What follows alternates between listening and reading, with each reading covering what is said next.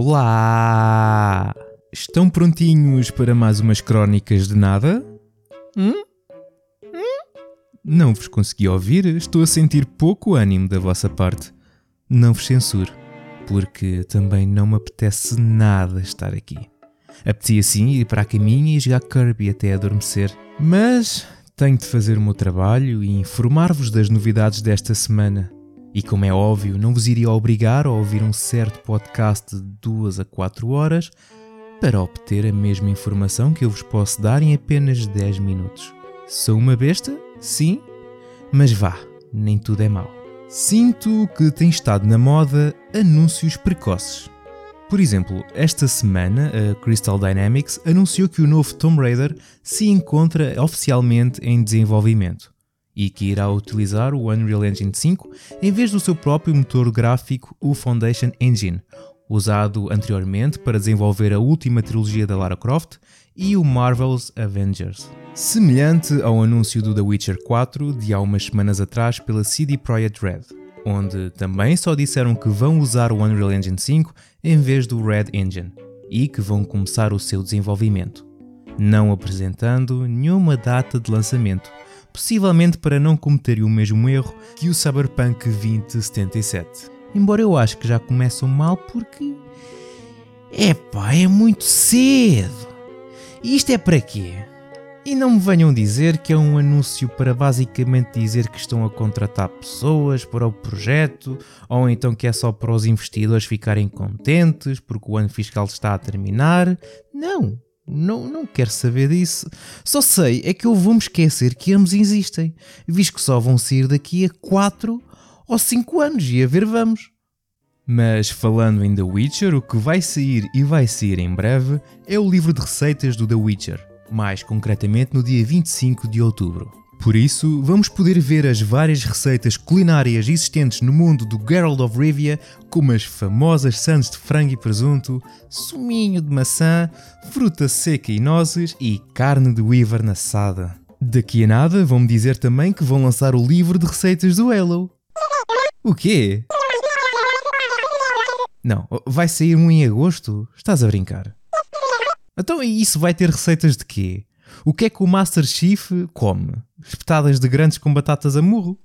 Bom, mas continuando com o tema de precoce de hoje, a Rockstar e a Remedy anunciaram que vão começar o desenvolvimento do remake de dois títulos icónicos, o Max Payne 1 e 2, e será desenvolvido pela própria Remedy, tal como foi com os originais, e financiada pela Rockstar com o dinheiro que conseguirem ganhar com o GTA Plus, provavelmente. Serão desenvolvidos exclusivamente para esta geração, ou seja, PC, Xbox Series e PS5, e são mais dois jogos que vão demorar anos a sair. Por isso, nem vale a pena pensarmos muito nisso. Especialmente se tivermos em conta que a Remedy tem também nas mãos o desenvolvimento dos nomes de código Condor e Vanguard e também a sequela do Alan Wake.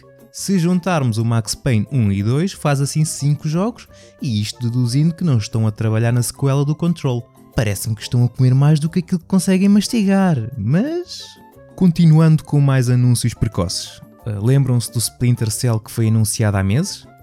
Pois, isto foi só uma desculpa para eu agora falar da Ubisoft e neste tópico de caca que se segue. Depois de ter sido a primeira grande editora da indústria dos videojogos a apostar na inclusão de NFTs, começando com o título Ghost Recon Breakpoint, a mesma veio dizer que vai continuar a apostar forte nos NFTs nos videojogos no futuro.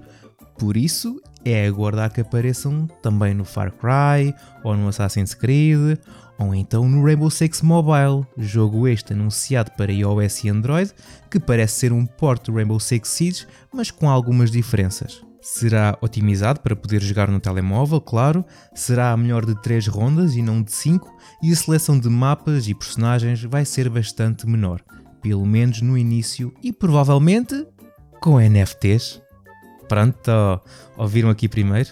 Continuando neste tópico de excremento que são os uh, NFTs, o F1 Delta Time, um jogo oficialmente licenciado da Fórmula 1, encerrou as operações a 16 de março e deixou os jogadores que compraram os NFTs praticamente na merda. O primeiro NFT foi vendido por uma mera quantia de 113 mil dólares e depois disso muitos mais foram vendidos. Com isto, Os donos dos NFTs continuam com os seus queridos NFTs, mas agora, como o jogo deixou de funcionar, bom, eh, não valem a ponta de um corneto. O jogo encerrou porque a Rev Motorsport não quis renovar a licença da Fórmula 1. Pronto. Agora, com isto em mente, acrescento que uma nova coleção NFT inspirada na franquia Star Trek foi lançada pela Paramount e a Recur.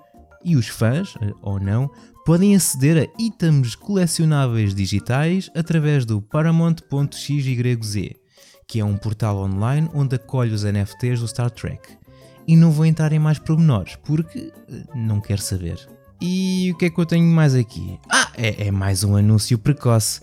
O Kingdom Hearts 4 foi anunciado oficialmente num evento digital para festejar o 20 aniversário da franquia.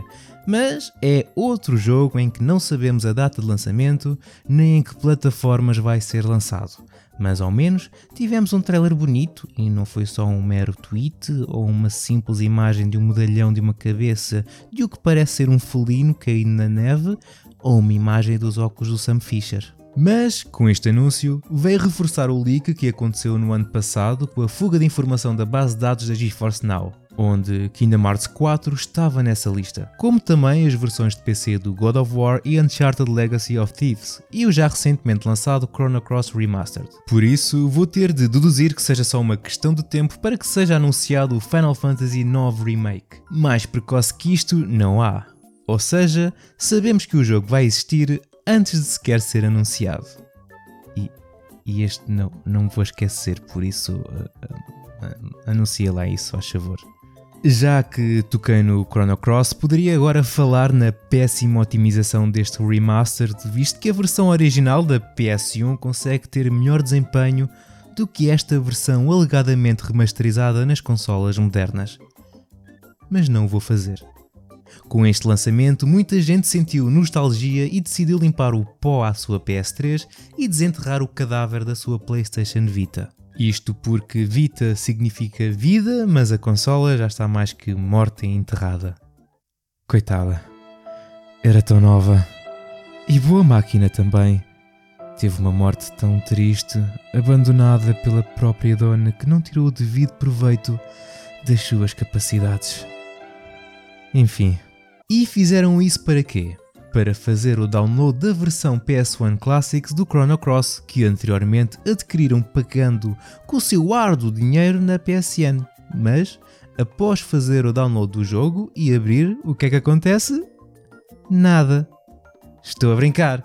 Mostra uma mensagem a dizer que o jogo expirou no dia 31 de dezembro de 1969 e não funciona. Como aquele iogurte esquecido no frigorífico que compraram em 2019 que continua lá por alguma razão. Conseguem pegar nele porque compraram e está na vossa posse, mas comer uh, até podem, ingerir esse fungo, o que seria o equivalente em fazer a transferência do jogo, mas depois acabariam por vomitar por razões óbvias e por não usufruir do belo do iogurte da marca dia do mini preço. Agora, isto que acabei de dizer fez sentido? É pá, se calhar não, mas vamos seguir em frente, tá bem? Vá foi descoberto que não é só com o Chrono Cross que isto acontece, mas também outros PS1 Classics como Chrono Trigger, Final Fantasy VI e Rune Factory Oceans, Unit 13, etc. O problema coincidiu com o lançamento do remaster do Chrono Cross, que pode significar muita coisa, ou então não. Simplesmente só reparamos nisto agora, sendo tudo uma grande coincidência, um bug que a Sony certamente irá resolver, não é Sony? Vais resolver, não vais? Para as pessoas, não sei, terem acesso às coisas que compraram. Hã? Hã? São coisas que acontecem. Isto não tem nada a ver com aquilo que falaste que querias fazer no ano passado, de retirar os jogos de PS3, PSP e Vita da PS Store, pois não. PSP já era, enfim, já aceitámos isso. Isto é tipo o que aconteceu recentemente com a Wii e a DSi Shop Channel, que também que também foi um bug, impedindo a minha pessoa de aceder às coisas que comprou e supostamente a loja está em manutenção desde o dia 16 de março, mas vão resolver. Vão, não vão? E a, e a Sony também vai. Não, não, não vão deixar passar para ver se a gente esquece. E sabemos lá há quanto tempo é que isto está assim. Enfim, E o digital é isto. Bom, juntamente com o anúncio do Kingdom Hearts 4, a Square Enix anunciou também o Kingdom Hearts Missing Link para iOS e Android. Novamente, sem data de lançamento, mas vai existir uma beta fechada ainda este ano. Outro anúncio que não é tão precoce, mas existe. A EA anuncia Need for Speed Underground Mobile para 2023, uma versão do melhor Need for Speed até hoje, na minha humilde opinião através de uma parceria com a dona de grande parte deste planeta, a Tencent. E não tenho mais nada. Foi um pouco seca esta, eu sei, mas ler esta notícia fez-me lembrar dos bons tempos de quando jogava Need for Speed Underground enquanto ouvia aquela excelente música e passeava à noite pela cidade com um carro cheio de azeite.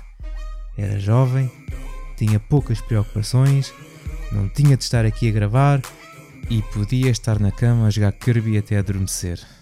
Agora, o que não foi um anúncio precoce, mas sim um lançamento precoce, foi o eFootball, essa amostra de fezes em formato digital.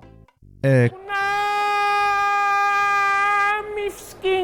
Afirma que está a levar muito a sério todas as críticas da comunidade como a bola de chumbo, o público de papel com caras de PlayStation 1, a inteligência artificial de caca, as animações horrendas, as feições de jogadores com problemas cognitivos, o jogo congelar constantemente, os bonecos parecerem pega-monstros, não dar para jogar com amigos, entre outras coisinhas.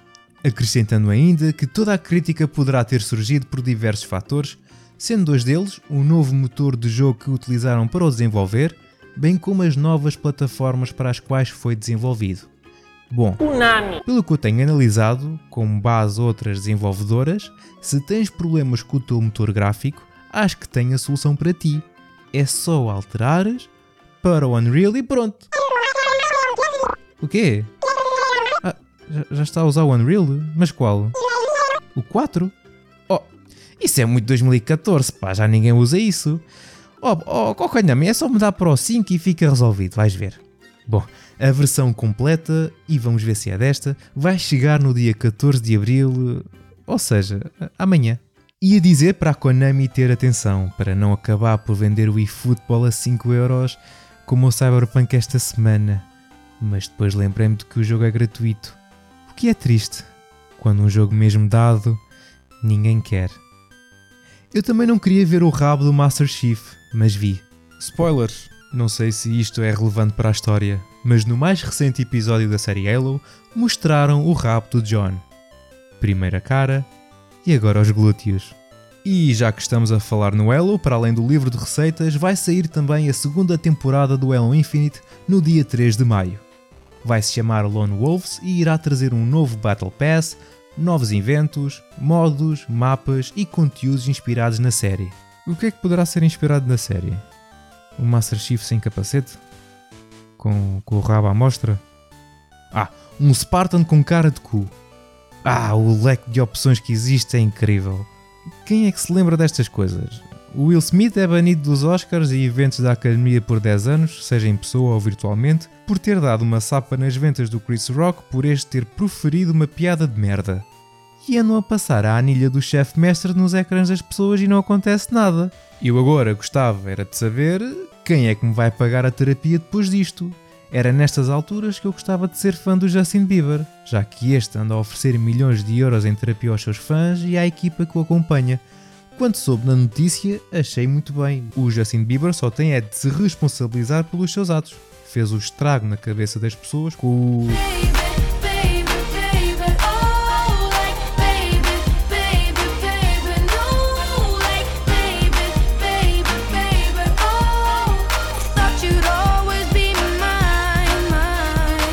outros um, sons que ele consegue uh, transmitir com a, com a, boca, agora é resolver o estrago que fez. Achei até uma atitude bastante digna. Uh, e falando em atitudes dignas, a Activision Blizzard, e, e eu sei que é estranho usar as palavras digna e Activision e Blizzard na mesma frase, eu até fiquei com azia quando disse isto, mas a Activision Blizzard anunciou que irá oferecer um contrato de trabalho a tempo inteiro a 1100 funcionários de controle de qualidade. que até agora estavam com uma ligação precária à empresa, aumentando assim 25% o número de funcionários a tempo inteiro na Activision Publishing. E também receberam um aumento de salário e ficaram elegíveis para os benefícios laborais da empresa e planos de bónus. Com isto, gosto de pensar que estão a ir no bom caminho, embora esta mudança tenha surgido apenas depois de grandes esforços de sindicalização por parte dos funcionários da Activision Blizzard. E a empresa anunciou também, nesta terça-feira, dia 12, a contratação de uma nova chefe de diversidade, equidade e inclusão. Kristen Hind assumirá o cargo a partir de 25 de abril de 2022 e terá a missão de aumentar o número de mulheres e funcionários não binários na companhia em 50% nos próximos 5 anos. E isto aqui é uma sensação muito estranha que eu estou a sentir, porque parece que já estou a ver uma luzinha no fundo do túnel para a Activision Blizzard. E agora, para finalizar, mais um anúncio precoce, que já faz algum tempo que não digo nenhum, foi anunciado o Return to Monkey Island e Ron Gilbert e Dave Grossman estão a liderar o projeto com o apoio da Devolver Digital. O Gilbert anunciou o jogo no Dia das Mentiras e uma pessoa só olhou para isto como uma piada de mau gosto, mas felizmente é verdade. Só temos é que aguardar, não é? É aguardar por, deixa cá ver, 2020, 2022. Então, mas, mas 2022 é já amanhã. Afinal, não foi assim tão precoce. Agora fiquei feliz. E assim acabo as crónicas em grande. Se ficaram tão felizes como eu e se ainda não o fizeram, vão ouvir o último episódio do Pixel Hunters aqui no Split Chicken, o oitavo especificamente, onde está o nosso querido Bruno Fonseca com o grande Sérgio Serra a conversar sobre o Secret of Monkey Island, entre outras coisas giras. Mas agora vamos ter que nos despedir. Eu sei, eu sei. Eu sei que é difícil, mas a vida é assim. Mas se vocês portarem bem, eu volto para a semana. Se portarem mal, sabem o que é que acontece? Nada. Ou seja, venho na mesma. Tá bem? Vá. Tchauzinho.